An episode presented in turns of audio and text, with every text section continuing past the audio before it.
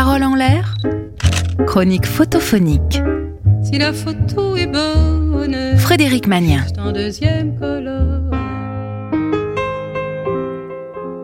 Bonjour et bienvenue dans la chronique photophonique.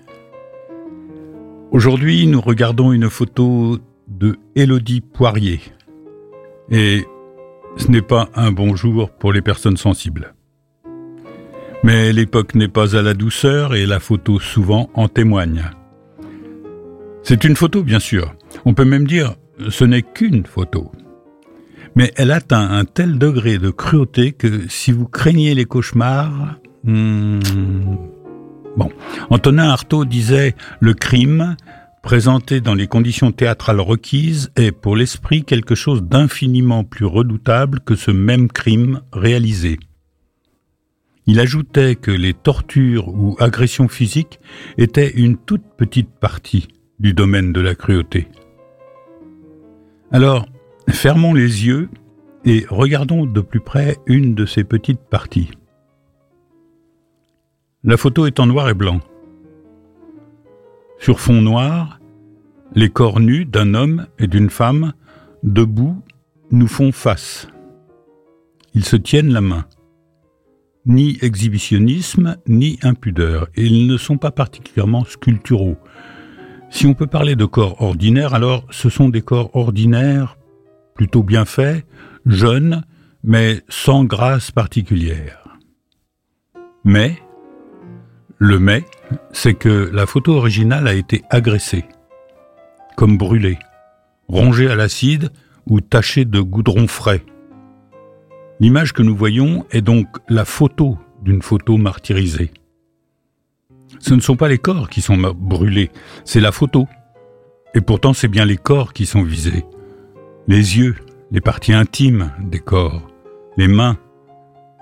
Et les yeux ne peuvent plus voir, et les bouches ne peuvent plus s'ouvrir.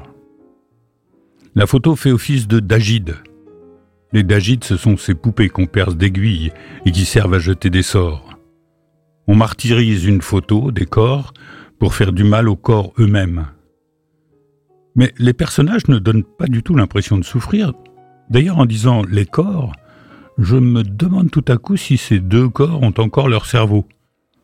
Là où devraient être les cerveaux, il y a deux espèces de vides noirs. Et le plus dur, peut-être, c'est d'être confronté à une violence inouïe, froide et totalement gratuite. Si c'était une photo de paysage, on ne penserait pas que le paysage a été torturé, on resterait sur l'idée que c'est la photo qui est abîmée, c'est tout.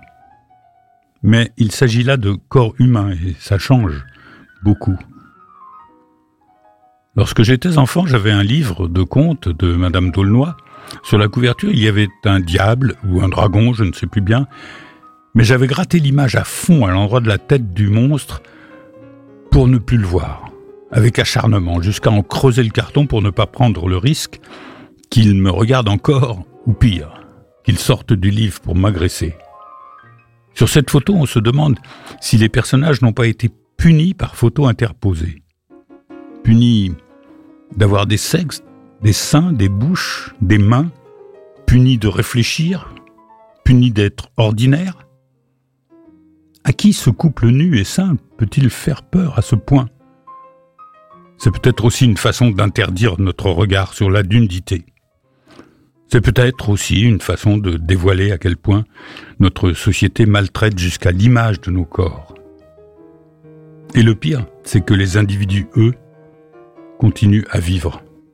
Enfin, oui, à vivre, comme si de rien n'était, en portant, sans s'en rendre compte, la mutilation de leur image.